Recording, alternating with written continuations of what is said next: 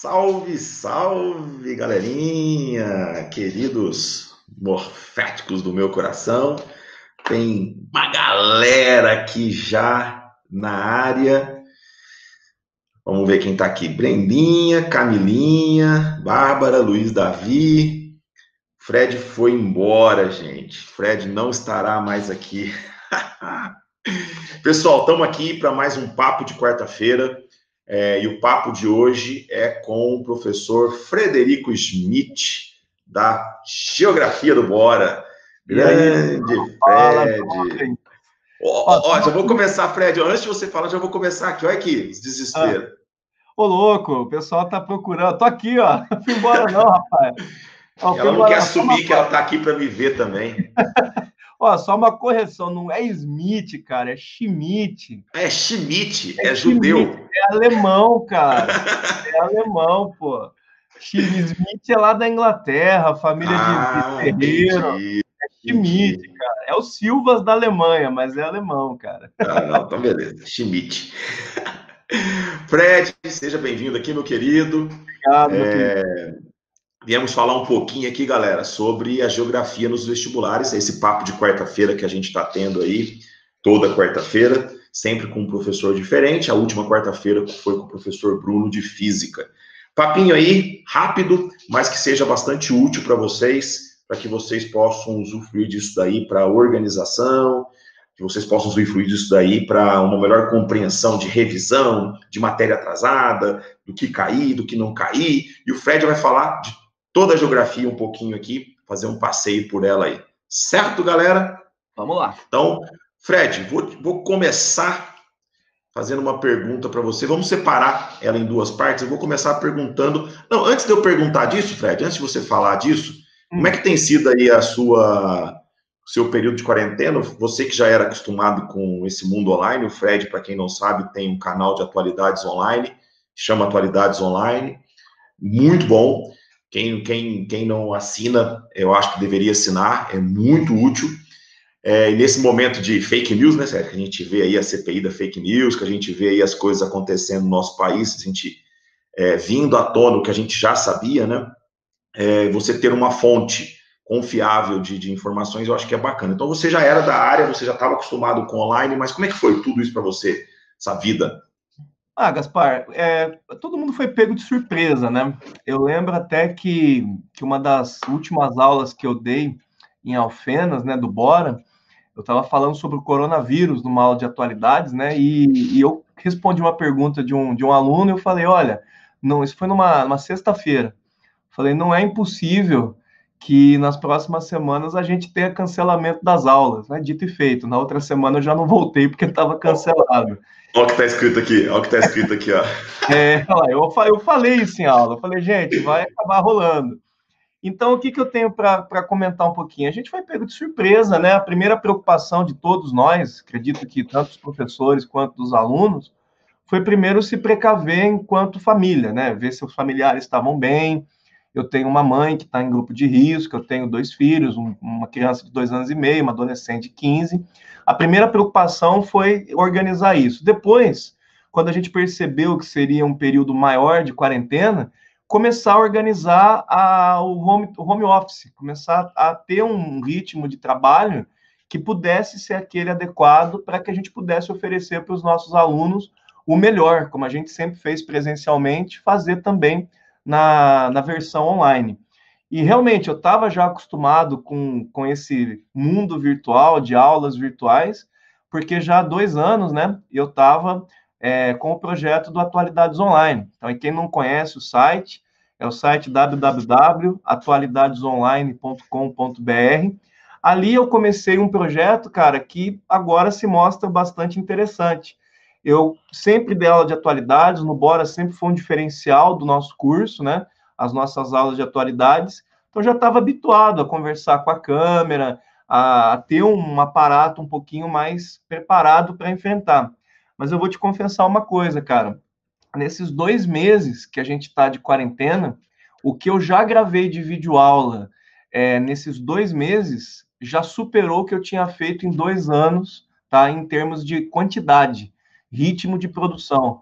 Então, aprendi muita coisa nova, eu, eu aprendi também a, a compartilhar o que eu sabia com outros companheiros, com outros professores, para dar aquela ajuda para os nossos amigos, e sempre procurando levar para os alunos né, do Bora e para os meus outros alunos também do curso, de outros lugares que eu trabalho, o meu melhor. Aquilo que presencialmente eles tinham com a minha presença física, eles têm que ter também nas videoaulas, na minha presença online. Então, sempre buscando a excelência aí, independente do formato.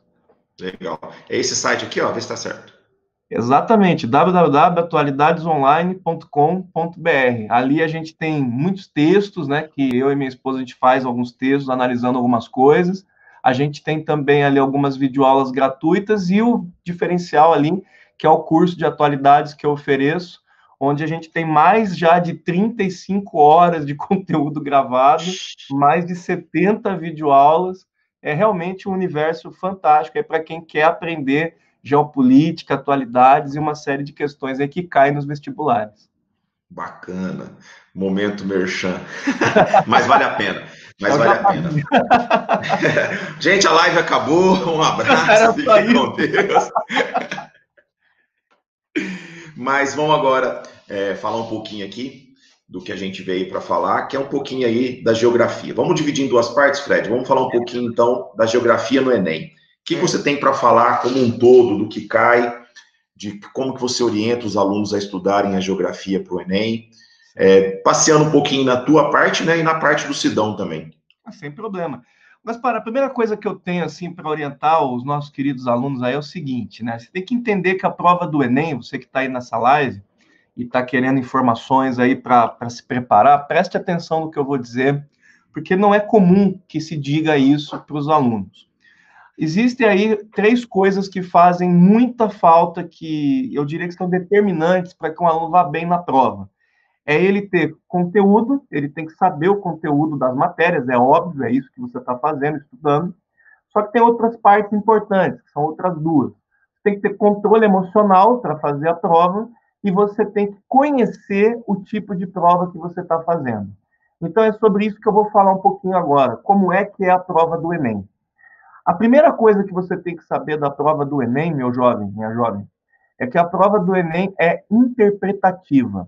Como assim? Muita gente, de forma errônea, acha que quando nós falamos que a prova é interpretativa, quer dizer que ela não cobra conteúdo. Não é isso.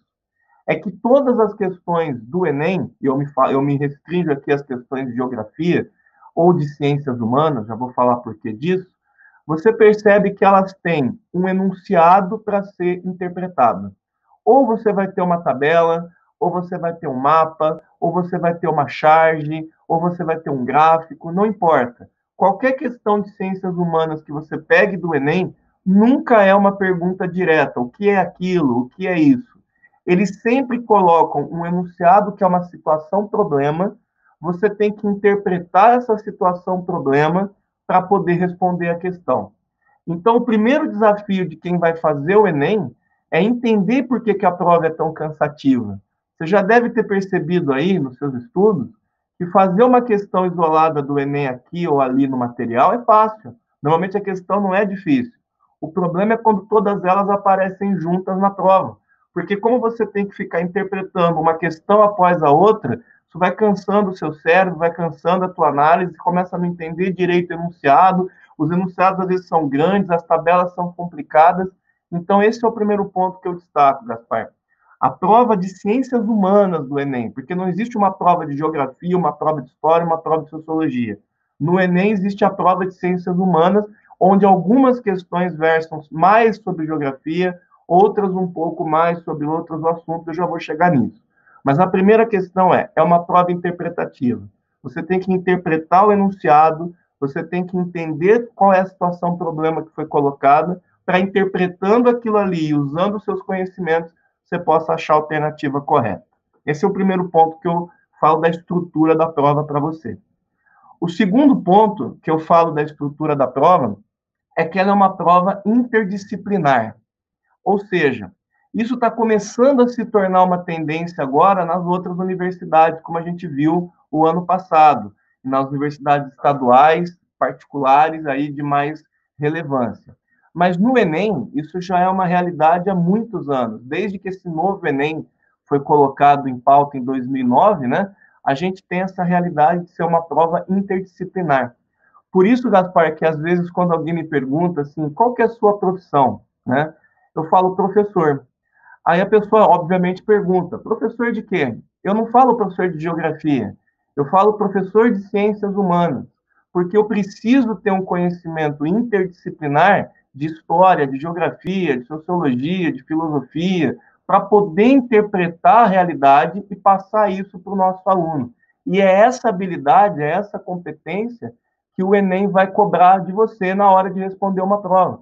Por exemplo, às vezes você vê lá uma questão que está falando de Getúlio Vargas e você acha que é uma questão de história, vai falar da era Vargas. Mas não. Quando você analisa o enunciado, você percebe que a questão vai versar sobre, por exemplo, indústria no Brasil. Então, é uma questão de geografia barra história. Outra questão pode falar, por exemplo, sobre aspectos culturais da sociedade brasileira, e você já acha que é uma questão de sociologia, só que ela está falando de regionalismo, ela está citando regiões do Brasil. Então, é uma questão de geografia barra sociologia. Então, além de ser uma questão, além de ser uma prova interpretativa, ou seja, te oferece uma situação, um problema para você interpretar, o Enem é uma prova também é, multidisciplinar, que você precisa entender de várias disciplinas e saber fazer essa interdisciplinaridade dentro de cada questão. E para fechar essa primeira fase né, de explicações, que eu não estou falando do que mais cai no sentido de conteúdo, mas estou falando da estrutura. A, o Enem, a prova do Enem é, de Ciências Humanas, ela é uma prova que requer do aluno também que você consiga ter uma leitura de mundo coerente com a prova. Como assim? As questões que caem na prova, elas sempre têm um pano de fundo onde você tem que procurar entender o porquê que aquela questão foi colocada ali. Então, às vezes, alguns alunos falam assim para a gente: Poxa, professor, estudei tantas aulas de atualidades, não caiu nada no Enem de atualidades. Não é que não caiu nada, não precisa ter uma questão de atualidade no Enem para que tenha atualidade no Enem. Se você lê o edital da prova, lá está escrito que existem temas transversais na prova. Esses temas transversais são temas que pautam a prova, mas que não estão presentes necessariamente nas questões.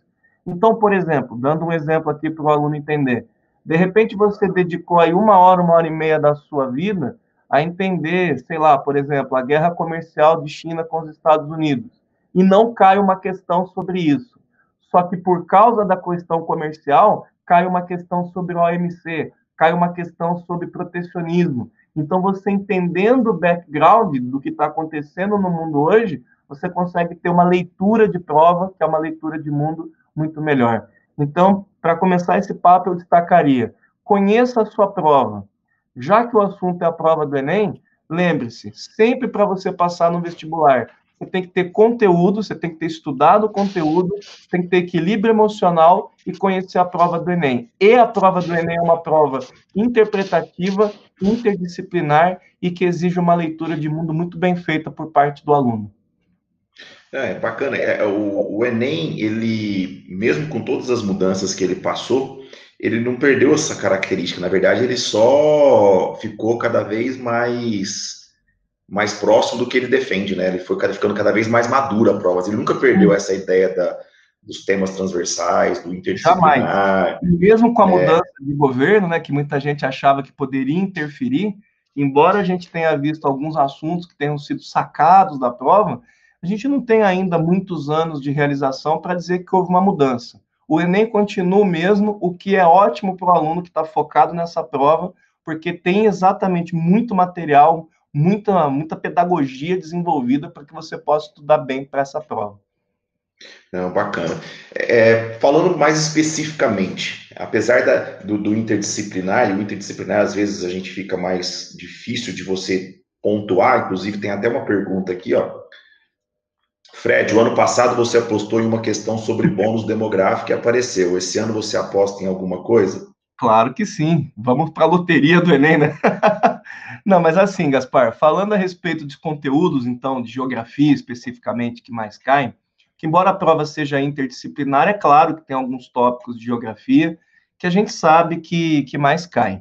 Eu tenho um, um hábito, meu querido, que é o seguinte, eu todo todo final de ano, começo de ano, eu pego as avaliações, né, as principais pelo menos do país, e eu jogo isso em dados, em gráficos, eu procuro quantificar aquilo que cai para que eu tenha uma ideia do que realmente tem caído e do que não tem caído na prova.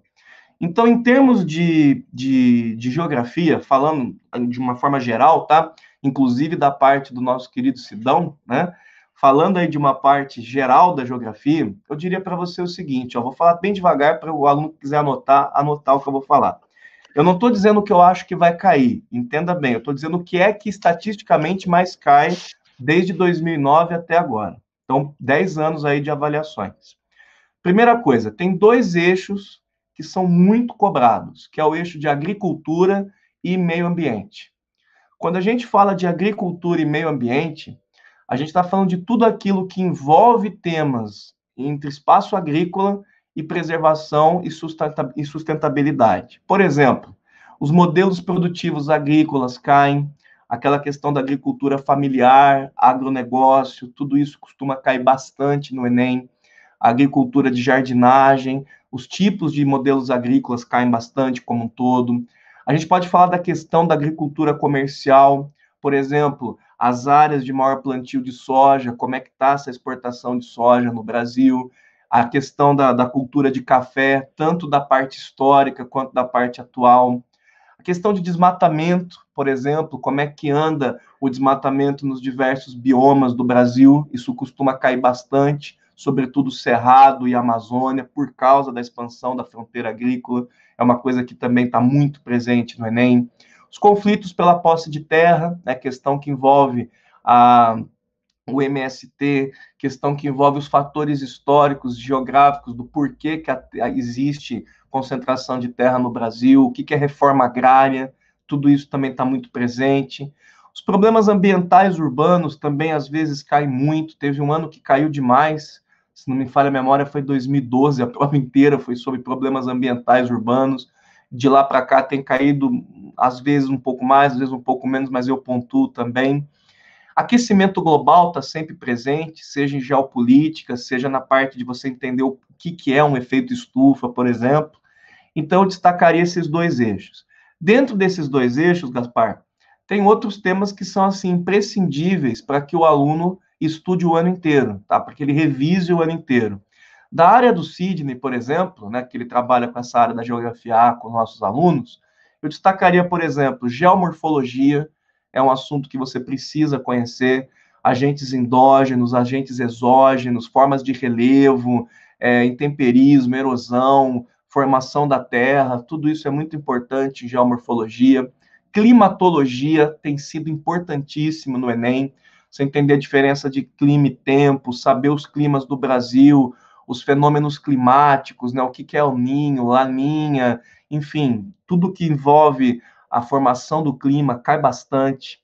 Hidrografia também, questão de geopolítica da água, os rios do Brasil, as bacias hidrográficas, as principais bacias hidrográficas do mundo, dos Estados Unidos, da Europa, também é importante.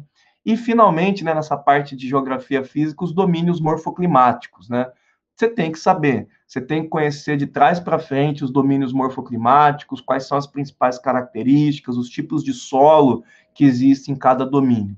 Da minha área, que é geografia política e geografia humana e econômica, eu diria que população é absolutamente indispensável para você saber tanto a parte de estrutura da população quanto as questões envolvendo envelhecimento, a questão envolvendo migrações e conflitos entre é, povos, por exemplo, com as migrações é, internacionais, as questões de refugiados, por exemplo, dentro de população cai bastante. Urbanização costuma cair muito, mas mais focado no Brasil, os problemas urbanos no Brasil, questão de falta de moradia, periferização, é, segregação socioespacial, toda essa questão de urbanização cai bastante. E, finalmente, né, globalização como um todo e industrialização também cai. A gente ainda não viu isso ainda nesse ponto da matéria, mas globalização a gente já viu, industrialização ainda não. Outras matérias, tá, costumam cair, mas não tanto. Cartografia, por exemplo, é uma matéria que a cada dois anos sempre cai uma perguntinha. Não é uma coisa que você precisa é, estudar o tempo inteiro, mas também não pode deixar de lado. Cartografia a gente nunca sabe quando vai cair, mas normalmente cai. Não todo ano, mas cada dois, três anos tem uma questãozinha. Vale a pena dar uma olhada. Meios de transporte é importante, mas também no Enem não é uma coisa que costuma aparecer com tanta frequência. E uma coisa que esse ano aí a gente está apostando que possa voltar a aparecer no Enem, que a gente ainda não viu, mas pode voltar a aparecer porque já está uns tempos afastado, são questões sobre energia, né, sobre fontes de energia. Então, esses temas que eu falei, espero que tenha dado tempo aí do pessoal, pelo menos, pegar um pouquinho, são os tópicos principais. Tem muitos outros em geografia, mas esses no Enem são os que eu daria destaque. Frederico, tem aqui pessoal sempre me enchendo o saco, né? É normal. Uma menina, a Gabi Pascoal fez um, um resuminho aqui, ó, do que você falou, ver se você quer acrescentar alguma coisa.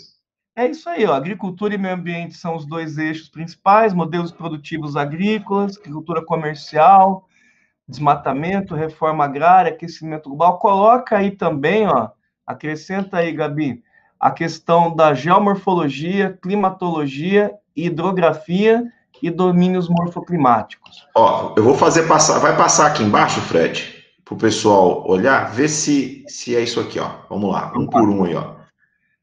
Agricultura e meio ambiente. Meio ambiente. Perfeito. Geomorfologia. Importante. Aproveitem os desenhos do Sidão. Climatologia. Indispensável, está crescendo muito. Hidrografia também, questão da água, muito importante. Domínios morfoclimáticos, isso, para acrescentar. Aí eu coloquei aqui ainda população, estrutura, envelhecimento, refugiados, urbanização, e globalização e industrialização. Perfeito, Gaspar. E deixa eu acrescentar uma coisa. É muito importante vocês entenderem uma outra questão que depois, o dia que você bater um papo com o Sidão, ele pode até confirmar isso para os alunos. Nos últimos anos, o Enem tem ficado mais complexo as questões sobre geografia física. A gente verificava uns 5, 6 anos atrás que as questões de geografia física eram mais assim, mais simples de resolver. Nos últimos anos, tem aparecido questões, por exemplo, sobre tornados, questões sobre direção de ventos, que tem a ver com climatologia, que são questões mais complexas. Porque como as pessoas têm estudado mais, o Enem se ampliou bastante no Brasil, você vai procurar garimpar aluno pela complexidade. Daí a importância de saber a estrutura da prova, como eu falei agora há pouco para todo mundo. É, as, questões, as questões que envolvem mais a parte que você trabalha, que é a geografia geopolítica, a geografia humana tal, ela, as questões que caem nessa parte são questões com maior probabilidade de acerto ou não, depende, varia. As questões de geopolítica, quando a gente pensa no TRI, né, no, no formato de correção do Enem, elas são questões assim, Gaspar, elas, dependendo do, do, do que foque a prova, por exemplo, se for uma questão que tem um background mais de atualidade, ela tende a ser uma questão com maior probabilidade de acerto. Agora, quando é uma questão mais técnica, por exemplo, que peça é, conceito na interpretação dos dados, aí ela já cai um pouco mais a probabilidade de acerto. Então, tem uma variedade, uma amplitude muito grande entre tal ou não tá na probabilidade de acerto a questão. Eu diria que o corte seria o seguinte: se caiu uma questão de atualidades, por ser uma questão de atualidades, a tendência é que ela seja uma questão mais simples de ser resolvida. Nem sempre isso acontece. Aí o problema, né? O aluno erra essa questão, ele acaba ficando numa situação complicada. Porém, quando cai uma questão a respeito de um conceito técnico de geopolítica, um conceito que você precisa saber para poder interpretar a questão para fazer a prova, aí já é uma probabilidade de acerto menor. Por isso que eu fiz a comparação com geografia física. Geografia física no Enem, estou falando do Enem, eram questões muito simples, eram questões muito tranquilas. E a parte pesada era geopolítica. Hoje está havendo um equilíbrio maior. Então, de uma forma geral, está ficando mais complexa. Geografia está pesando mais na prova de ciências humanas. Não desmerecendo as outras disciplinas, é claro, mas Pense em história, por exemplo. O que foi, foi. A matéria é aquela. Geografia não. Geografia é dinâmica, muda. Tanto a física, como a humana, como a econômica. Então, é muito importante que o aluno tenha a consciência de que ele tem que ter uma preparação muito bem feita se ele quiser aumentar a chance dele de acertar tanto as questões mais simples quanto aquelas que são mais complexas. É, eu, eu, eu acho que é uma informação importante, Fred, aí surgiu uma dúvida minha aqui. É, o Enem, a fase de fechamento da prova, né, para mandar para formatação, tudo, é feita no começo do ano. Sim. É, entre janeiro e fevereiro, a prova é finalizada, formatada, para poder passar por correções, fazer a calibragem, para poder em abril e maio já ir para gráficas.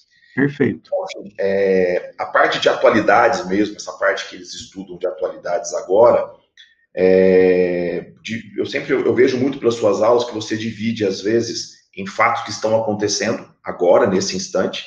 Uhum. Eu acho que aí ajuda o aluno muito mais, às vezes, na produção de uma redação, né?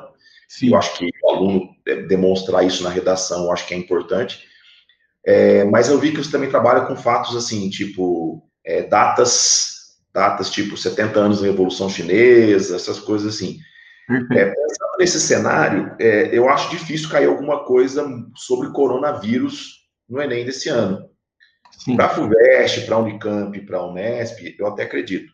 Para o, a, o Enem, eu acho difícil. Se cair, vai cair uma coisa relacionada bem àquele começo lá da China, alguma coisa do que estava acontecendo lá. Mas nesse aspecto todo, o que você acha que pode cair no Enem sobre datas comemorativas, sobre o coronavírus, é, se pode ter alguma coisa geograficamente falando. O Gaspar, uma coisa importante, uh, para antes de responder a sua pergunta, ou respondendo ela, mas, mas contextualizando, é o seguinte: muita gente, às vezes, que, que não conhece o trabalho que a gente faz no Bora tal, não, não entende o que a gente está fazendo, pensa que estudar atualidades é ler jornal, né? Pensa que estudar atualidades é você pegar uma revista no fim de semana, ler, ler jornal. Porque essa informação que foi mais difundida no Brasil em cursinhos durante muitos anos. Fique informado, fique informado. Como se o que fosse cair de atualidades. Por isso que eu tenho orgulho do trabalho que você faz lá. Ah, obrigado, meu querido. O pessoal pensa que é isso, estudar atualidades. E às vezes eu já vi isso no Bora, aluno chega, começa a assistir minhas aulas, fala, mas quando é que você vai começar a falar do que aconteceu semana passada? E aí eu viro para o aluno e falo, o que aconteceu semana passada não vai cair no vestibular. Atualidades não é isso. Atualidades é o seguinte, jovem, se você não entendeu. É você pegar um contexto atual e aplicar uma matéria que você tem na escola. Então, por exemplo, uma das últimas aulas aí que a gente fez para os nossos alunos aí à distância, os 70 anos da Revolução Chinesa. Aconteceu ano passado esse fato. A Revolução Chinesa foi em 49, foi em 2019 que se completou 70 anos. Por que, que eu estou enviando isso agora? porque essa questão vai cair agora. Os examinadores, eles sabem que esse fato ocorreu agora, há 70 anos. Esta matéria, China, está presente no edital dos vestibulares no geral, então eles vão buscar essa efeméride que está acontecendo agora e criar um contexto de perguntas. Então, por exemplo, quando eu estava lecionando para os nossos alunos, antes de interromper as aulas, a questão do coronavírus, o que, que eu estava fazendo com eles? Eu mostrei o que era o coronavírus em termos é, de, de ciência, do histórico dele, desde os anos 60 até aqui. Eu fiz um comparativo do coronavírus com outras é, pestes que a humanidade sofreu gripe espanhola, tuberculose, o SARS, a gripe suína, que por sinal eu peguei. Quem não sabe, eu fui uma das vítimas da gripe suína em 2009 aqui você, na minha você cidade. pegou só para você poder falar com mais Só para eu poder falar como é que é. Teve três casos em Mococa, cara. Eu fui um do primeiro. Eu tinha acabado de mudar para a cidade, quer dizer. Eu, sou, eu, eu trouxe o negócio para cá, basicamente, né? Então, eu mostrei como é que era a pandemia, e aí o que, que eu fiz? Os alunos aí devem lembrar eu fiz uma análise dos impactos do coronavírus para a China, para o mundo e para o Brasil. Então, veja, você perguntou para mim, vai cair coronavírus? Provavelmente, do jeito que as pessoas imaginam, não, que é saber quantos infectados, quantos morreram, isso não vai cair. Eu posso garantir para você. O que pode. A cloroquina, a cloroquina para o Enem, pelo menos, eu acho que não vai cair, porque foi, foi, foi tema muito abril, maio. Depois, o que pode cair em ciências humanas, que é o que eu tenho autoridade para falar, é o seguinte: vai cair o impacto do coronavírus na economia da China, possíveis impactos para o mundo. Por quê? Porque são questões contemporâneas, mas que não dependem do noticiário. Por isso que quando eu seleciono as questões que eu vou trabalhar de atualidades, não é uma coisa que no início do ano eu, eu tenho uma lista de temas que eu tenho que trabalhar, cinco, seis grandes temas que eu tenho que trabalhar, só que eu tenho que ficar observando no dia a dia o que é que, que vai acontecendo entre outubro de um ano e fevereiro do outro.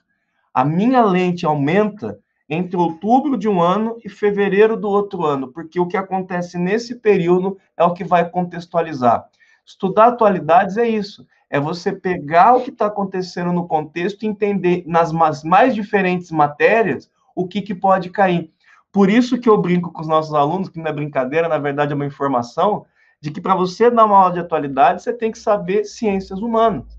Porque eu sempre invado ali a filosofia, a sociologia, a história, não porque eu estou dando a aula de filosofia, de sociologia, de história, não é isso, mas eu estou usando conceitos que eles aprendem nessas aulas, naquele contexto, para criar aquela leitura que eu falei.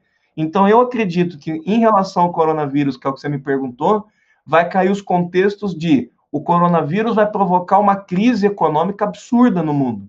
Então, o vestibular já tem é, possibilidade de cobrar o que aconteceu na China. Te dando um exemplo.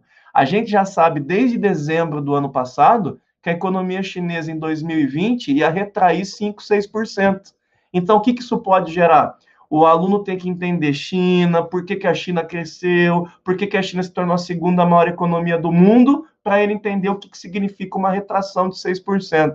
Daí eu ter feito com os alunos do Bora uma aula regular de China, a gente estuda a China de forma regular, uma aula de atualidades específicas sobre os 70 anos da economia chinesa, da Revolução Chinesa, para ele entender melhor os detalhes, e aí uma aula de coronavírus para ele poder entender o impacto. Se somar isso em horas, é quase 10 horas de estudo só sobre esse tema, que pode garantir uma, duas, três questões corretas aí no vestibular. É, e até para os alunos entenderem por que, que no Enem não dá para cair assuntos tão atualizados assim como o que está acontecendo agora com o coronavírus, é que as questões elas passam por uma pré-testagem. Sim. Então não teria tempo hábil para as questões passarem por uma pré-testagem, depois elas serem inseridas na prova, elas serem feitas a calibragem, elas serem feitas formatação, mandar para correção, mandar para gráfica, tudo. Então, assim, é, essas questões foram pré-testadas no ano passado. Impossível. Então, assim, por isso que aquilo que você falou, ela trabalha com fatos que aconteceram o Enem. As o Enem. estaduais de São Paulo, elas não têm pré-testagem igual é, é a do Enem. Então, isso não acontece, ela não tem TRI. Se a gente então, for assim, para as estaduais de São Paulo, aí é o que eu costumo dizer para os alunos. É outra história, é outro formato de prova, aí é outra forma de entender a prova, é outra forma de se preparar. E em, em questões de atualidade, só para apontar a diferença, provavelmente as segundas fases cobram o que acontece no, na meiuca do ano que você está prestando. Por exemplo, a segunda fase da FUVEST da Unicamp é em janeiro do ano que vem. O que tá, se não fosse um ano de pandemia, se tivesse um ano normal, o que estaria acontecendo entre abril e agosto desse ano de 2020 seria a, o contexto da formatação das questões para janeiro. Então, tudo depende de qual é a prova que você foca. Por isso que você não pode ser um, um pistoleiro que atira em todo lugar para qualquer direção. Todo aluno que se prepara para o vestibular presta várias provas, mas ele tem que ter consciência que o tipo de preparo que ele vai ter para cada prova é diferente. Então, ele tem que eleger o foco dele. Ele tem que começar a preparação dele, na minha visão, sabendo qual é o curso que ele quer prestar, primeira coisa, e em segundo lugar, qual é a faculdade, qual é a prova que ele vai direcionar a preparação maior dele. Porque se eu venho aqui hoje e digo para você que você tem um tipo de prova do Enem, um tipo de formatação de questão, então a sua preparação para esse tipo de prova é diferente de uma FUVEST, diferente de uma Unicamp. Ah, mas como é que eu faço? Eu sou um só. É aí que existe a organização de estudo, é aí que existe a divisão do seu horário de estudo, é aí que faz todo esse trabalho que o Bora tem de excelência para criar um contexto de estudo adequado para você. É, ô Fred, uma, uma, uma dúvida que eu tenho, sempre que, pelo menos em matemática, aparecem uhum. muitas questões que citam dados do IBGE. Uhum. Eu não sei se a prova de geografia trabalha muito com isso, é, trabalha com fontes reais. Compensa o aluno ter acesso a alguma, algum dado do IBGE, algumas informações atualizadas, o que, que o IBGE atualizou recentemente? Uhum. Para matemática, ela faz parte de uma fonte ali de, de, de informações só do exercício. Usa mas... para fazer o cálculo, sim. Em geografia, eu diria assim, Gaspar, vale a pena o aluno ter acesso aos dados mais recentes? Vale. Vale muito a pena. Só que isso não é a função do aluno, na minha visão. É a minha função. Quando eu estou dando aula, eu sempre atualizo ah, os meus mapas, os meus slides, os meus gráficos para o que é de mais recente de fonte oficial. Dando um exemplo que aconteceu. Uh, alguns alunos receberam a informação, né, que eu próprio passei, de que o bônus demográfico do Brasil terminaria em 2020. Essa informação que eu passei, eu passei em aulas anteriores, não desse ano, mas de outros anos, porque era informação que estava no site do IBGE. Só que o ano passado o IBGE atualizou essa informação, então eu atualizei a aula. Então, respondendo a sua pergunta, é necessário que o aluno tenha é, contato com dados, números, com estatísticas, mapas e gráficos mais atualizados? É, só que isso não é função do aluno, isso é minha função. Mas e se a gente for pensar, por exemplo, um aluno, tem gente assistindo aqui que não é aluno nosso. Sim. Aí essa pessoa, ela, ela tem algum lugar que ela possa olhar, o ela site do IBGE? O site do IBGE, ela pode... Ou assinar atualidades online, sim. sim ela pode assinar assim, atualidades falando, online. Falando de uma forma, assim, para quem não é nosso aluno do BOA, se você está numa preparação autodidata, vamos trabalhar assim, porque se você está num cursinho, é obrigação do professor, não tem como eu falar de outra coisa, senão eu vou estar tá disfarçando a coisa. O professor tem que trazer isso. É dele a, a incumbência de, de, de, trazer o conteúdo da forma mais objetiva possível para o aluno. Agora, você está aí me ouvindo e você é autodidata, tá? Você está estudando sozinho. Legal. É possível passar no vestibular estudando sozinho? É a mesma coisa que eu digo assim: é possível ir daqui para Salvador a pé? É, mas é mais fácil ir de avião.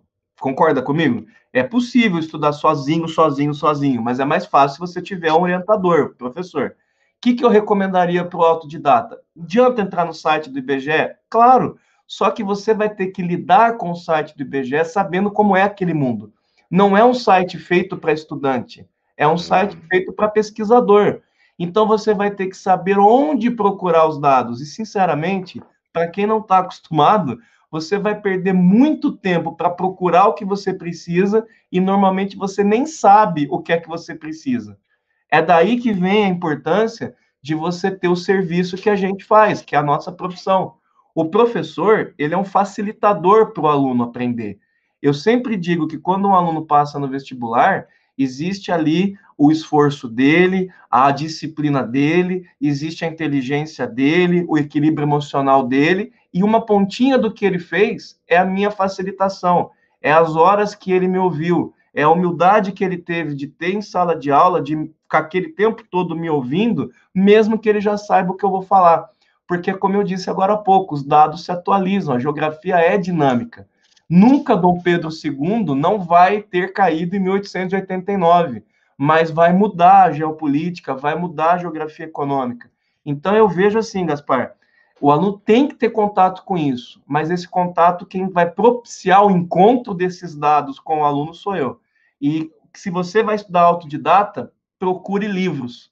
Vocês estão vendo aqui atrás uma partezinha da minha biblioteca? Procure livros. Os livros sempre são a melhor fonte de informação. Só que para quem tem que estudar uma quantidade inimaginável de conteúdos de tantas disciplinas, é aí que entra o nosso trabalho, é aí que entra a nossa, nossa profissão, de facilitar a compreensão e o aprendizado do aluno.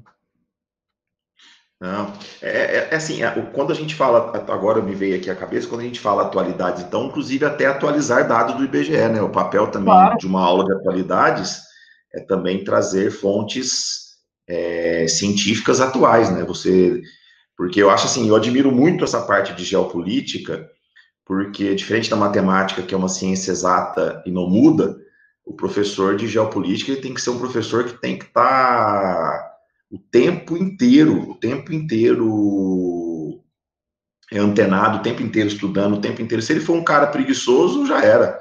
Professor não, não de, de, ciências humanas preguiçoso. Não tem como, porque primeira coisa, né, Gaspar, ah, falando um pouquinho da nossa formação, né? É, a, o professor de ciências humanas, primeiro, para ele se formar, você tem que ler muito.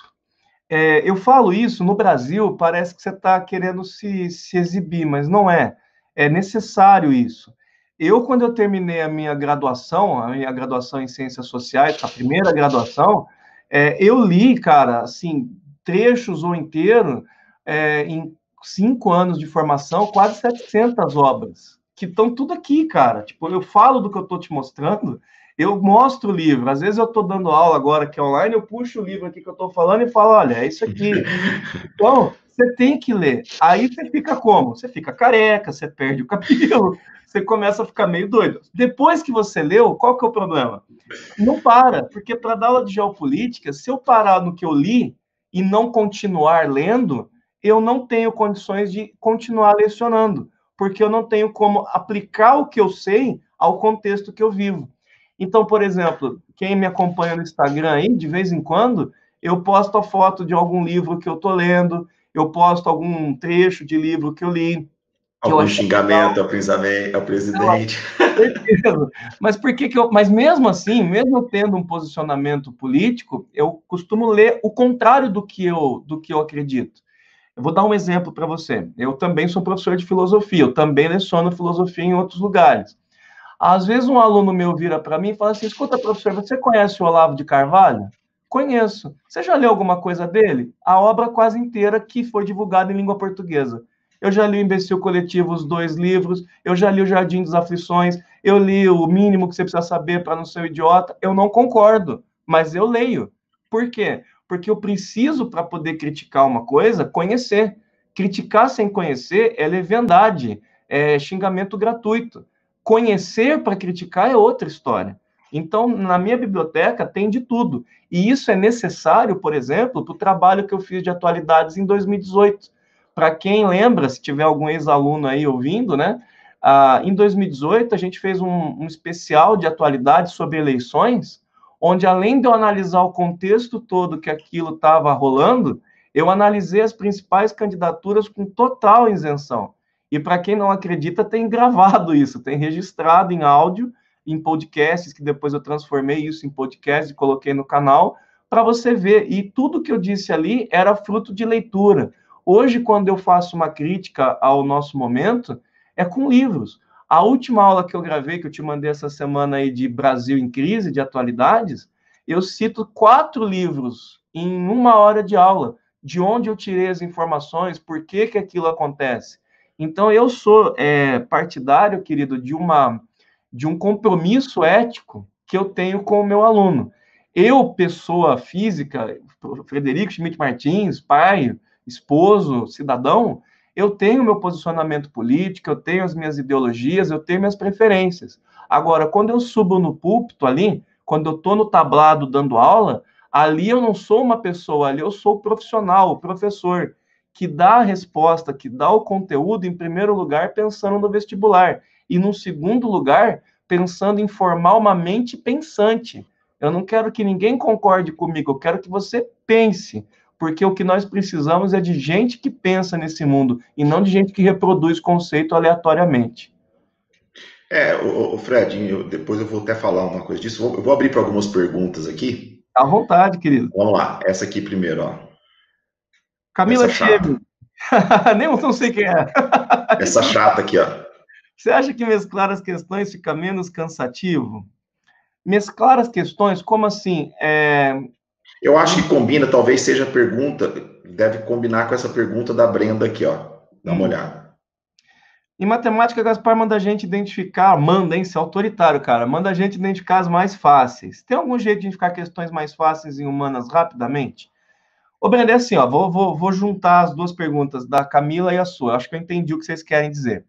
Eu sou defensor de uma metodologia de estudo, né, que eu aprendi em vários livros, né?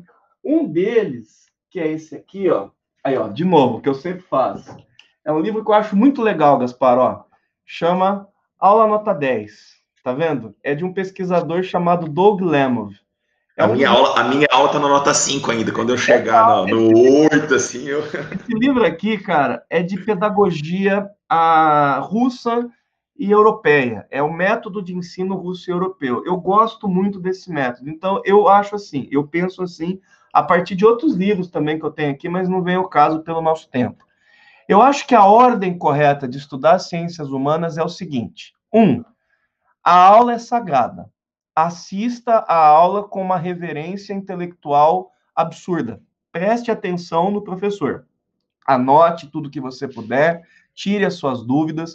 A aula tem que ser sagrada. Por isso que no Bora a gente tem um código de conduta do aluno dentro em sala de aula que é para ser exemplar, silêncio, atenção, para que a gente possa fazer isso. Segundo lugar, qual é o objetivo da aula? Para que, que o aluno está assistindo aquilo? para fazer um vestibular. E o que é um vestibular? Questões. Então, terminou a aula, como é que você sabe que você aprendeu? Porque na aula, preste atenção nisso, vocês duas que me perguntaram e todo mundo que está me ouvindo. Na aula você não aprende nada. É isso mesmo que você ouviu. Na aula você não aprende nada. Você entende o conteúdo. Você só sabe que você aprendeu quando você testa o seu conhecimento em questões.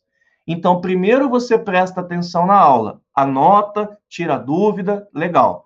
Terminou? Você vai pegar uma lista de exercícios que está lá no material do Bernoulli, você tem lá várias questões do tipo propostos, do Enem, tem várias categorias ali, e você faz.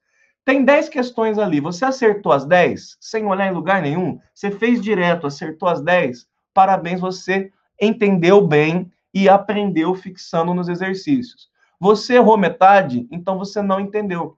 Você achou que tinha entendido, mas não consegue aplicar aquilo no formato que você precisa, que é responder questões. Então, o que, que você faz? Você volta para o texto. Aí você vai para o texto da apostila. Você lê aquele texto procurando aquilo que você é, não conseguiu entender na questão.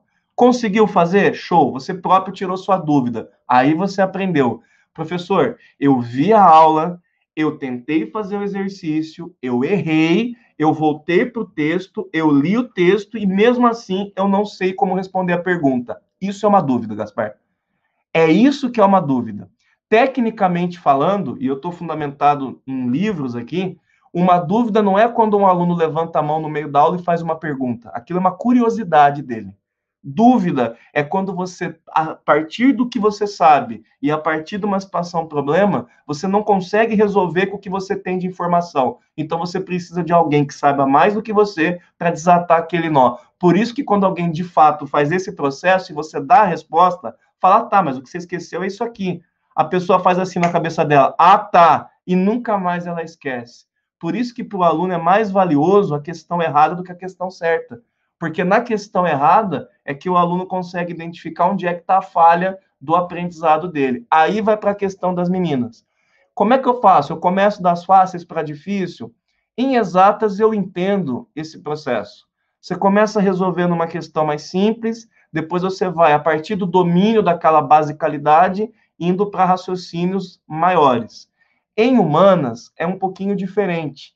Às vezes, uma questão que para um aluno é muito difícil, para outro é muito fácil. Por quê? Porque é a parte da matéria que você não entendeu.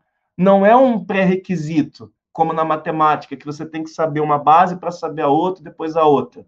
Em humanas, às vezes o aluno entendeu uma parte da matéria e aquela parte, então, para ele é difícil. Para o outro aluno, ele entendeu, então, para ele aquilo é fácil. A melhor forma em humanas é você identificar o que você errou, Errou a questão? Errei. Aí você volta no texto, lê, faz o processo que eu disse. Quando você chegar no nível de pegar, por exemplo, aleatoriamente uma lista de 10 exercícios sobre um tema qualquer, e do nada você consegue responder aquelas 10 e tem 90% de acerto, você já sabe aquele conteúdo. Aquele conteúdo é passado para você. Você vai só revisar. Você vai só revisar. Você vai só revisar, porque você já entendeu. Agora, o aluno que não se testa, ele não consegue fazer. Por isso que, às vezes, em sala de aula, você tem que dar espaço para o aluno fazer em casa, porque é uma via de mão dupla. Eu facilito o entendimento, mas o aprendizado é feito por cada um nesse esforço de resolver as questões. Então, a dica que eu dou para vocês, meninas, é: não se preocupa se a questão é mais fácil ou mais difícil. Em humanas, isso vai depender do que você entendeu ou não. A melhor coisa que você pode fazer é ficar resolvendo questões para identificar o que, que você não sabe resolver, para você voltar no texto, tentar achar a resposta, voltar na aula, nas anotações, tentar achar a resposta. Não conseguiu? Você tem uma dúvida. Aí traz essas dúvidas para a gente, a gente resolve e você progrediu no teu caminho de aprendizagem. É... O Fred, antes da gente ir aqui para outras perguntas, uhum. eu quero fazer uma, uma sugestão aqui é, na live com o Bruno, ele falou de algo que eu achei muito bacana a sugestão que ele deu. Eu uhum. acho que dá para o aluno incrementar em todas as matérias. Quando o aluno for resolver o exercício, ele foi lá, estudou toda a teoria, que é o momento sagrado que eu sempre falo. Não importa se é matemática, se é física, se é química, se é geografia, biologia, a teoria é sagrada, a conceituação é sagrada. Então, o aluno, ele vai lá, estudou toda a teoria. Na hora que ele for para os exercícios, por exemplo, os exercícios propostos no nosso material, para quem é aluno do Boro, consequentemente aluno do Bernoulli, é, ele fazer tudo em sequência, os exercícios, como se ele tivesse na hora da prova. Ele não ficar, tipo assim, fez um, parou, olhou, foi lá ver se estava certo. Não. Faz, são 10 exercícios, faz os 10, ah, travei nesse, passa para o próximo. Ah, travei nesse, passa para o próximo. Porque ele vai todos os dias fazendo o que ele vai ter que fazer na hora da prova certo? Então, aí ele acaba identificando com mais facilidade quais são as questões de leitura mais rápido, ele cria uma leitura dinâmica, ele, seria bom ele cronometrar, ah, tem quantos exercícios de geografia aqui para resolver nesse módulo? Ah, tem 12. Deixa eu marcar quanto tempo eu faço os 12. E ele começa a fazer, travou, passa para frente, volta. Depois que ele fez todos, aí ele vai olhar no gabarito, ver quais são as que ele acertou, beleza, errei. Putz, eu errei essas questões aqui. Putz, essa aqui eu sabia, errei por bobeira. Putz, essa aqui eu não entendi. Aí ele faz esse processo teu. Eu acho que fica bacana. Dá para fazer, fazer, sim. Eu, eu, eu sempre digo assim, Gaspar, é, um, é uma boa sugestão, sim, que o Bruno deu, eu concordo. É que eu sempre digo assim para o aluno: não existe uma receita de bolo que funcione para todo mundo. A gente, a gente passa aqui a nossa experiência, a nossa visão, o que nós estudamos e o que eu vejo que funciona para a maioria das pessoas. Então, dá para fazer essa, essa ponte com o que o Bruno falou, sim. Se você, você não pode fazer um exercício só, ele está completamente coberto de razão. Você tem que fazer uma lista. Você pode fazer uma lista que você receba extra do professor, você pode fazer uma lista que já esteja na apostila, não tem problema. O, o que é importante é que quando você identificar os seus erros, você faça o processo inverso. Eu errei? Por que, que eu errei? Se você errou de bobeira, ah, pô, é a letra B, lógico, eu vi errado, beleza. Mas se você realmente não sabe por que, que é aquela resposta, a primeira postura que o aluno tem que ter não é pergunta para o professor. Não, você errou, errou. Tá, já assistiu a aula? Já. Volta no texto, volta nas anotações. Vê se você encontra a resposta assim. Encontrou? Legal. Não encontrou? Você leu o texto, você olhou os slides, olhou as anotações que você tem, e mesmo assim você olha para aquela questão e não sabe responder, isso é uma dúvida. É isso que eu falo, isso é uma dúvida. A gente tem o hábito de falar alguma dúvida na aula, mas na realidade, tecnicamente, a pergunta seria: alguém tem alguma curiosidade sobre o que eu falei? Porque você só tem dúvida quando você testa o seu conhecimento. Por isso que, às vezes, em humanas, eu, eu sempre oriento os alunos assim: Assista qualquer aula. Ah, mas eu já sei. Eu falo assim: se você soubesse o suficiente, você estava na faculdade. Você precisa ter a humildade intelectual que Sócrates tinha de saber que, por mais que você saiba, o pouco que você tem na cabeça é pouco comparado ao que tem para saber. Eu não sei tudo, você, Gaspar, não sabe tudo, ninguém sabe tudo. Eu, se assistir uma aula da matéria que eu leciono com outro professor, eu aprendo alguma coisa. Eu garanto para você que se eu assistir uma aula do, do professor de história, do professor de, de filosofia, de sociologia, eu vou. Logaritmo. Logaritmo. Eu vou, eu vou aprender, mesmo a matéria que eu leciono. Se eu sentar para assistir uma aula do Sidney, eu vou aprender alguma coisa. E ele comigo. Por quê? Porque conhecimento não é uma, uma garrafa de água que você enche e tem um limite. O teu cérebro é plástico, ele molda-se aos ambientes e você vai passar no vestibular, você que está me ouvindo, quando você aprender a ter as três coisas que eu falei: conteúdo, equilíbrio emocional e saber que tipo de prova você está fazendo. E conteúdo não tem um limite. Todo mundo que passa no vestibular, meu jovem, todo mundo, sente que não vai passar.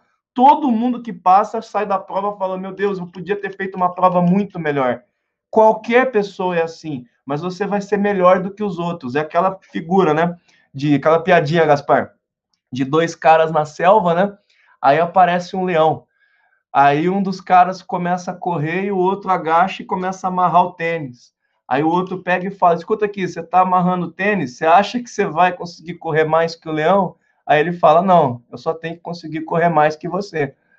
É a mesma coisa no vestibular. Você não tem que saber tudo, mas você tem que saber mais que os seus concorrentes. E o método para isso é esse que a gente está tentando conversar com você, que essas lives de quarta-feira têm tentado ajudar você. Legal. É, eu vou dividir aqui em partes. Agora eu vou, eu vou essa pergunta, essa, essa pergunta aqui eu vou responder. Se você quiser dar um pitaco também, qual a porcentagem recomendada hora de estudo todos os dias em casa? É, acho que deve ser o Madison, né? Planeta Madison Games. Ô Madison, meu velho, primeiro é o seguinte, eu sou sempre muito defensor de que não é quantidade, é qualidade no estudo. Tem gente que às vezes estuda um tempão, estuda, estuda, estuda, estuda, sem se concentrar, sem ter um foco do porquê que ele está estudando aquilo ali, e o pior, sem fazer revisão, tá? Então eu falo assim, qualidade no teu estudo, focar na teoria, aí o tempo que você tem disponível para você poder, inclusive até uma conversa nossa, né, Fred, que no Bora, a teoria, a gente manda gravada a teoria, porque é uma decisão nossa sagrada, de que a teoria não pode ter interferência de internet, a teoria não pode ter é, é, e outra coisa, alunos diferentes. Se você manda a teoria gravada, cada um assiste no seu tempo, eu tenho mais facilidade nisso, eu posso adiantar essa parte, eu posso pular aquela ali, isso aqui eu já sabia, já vou para a segunda videoaula. Por isso que a teoria é gravada.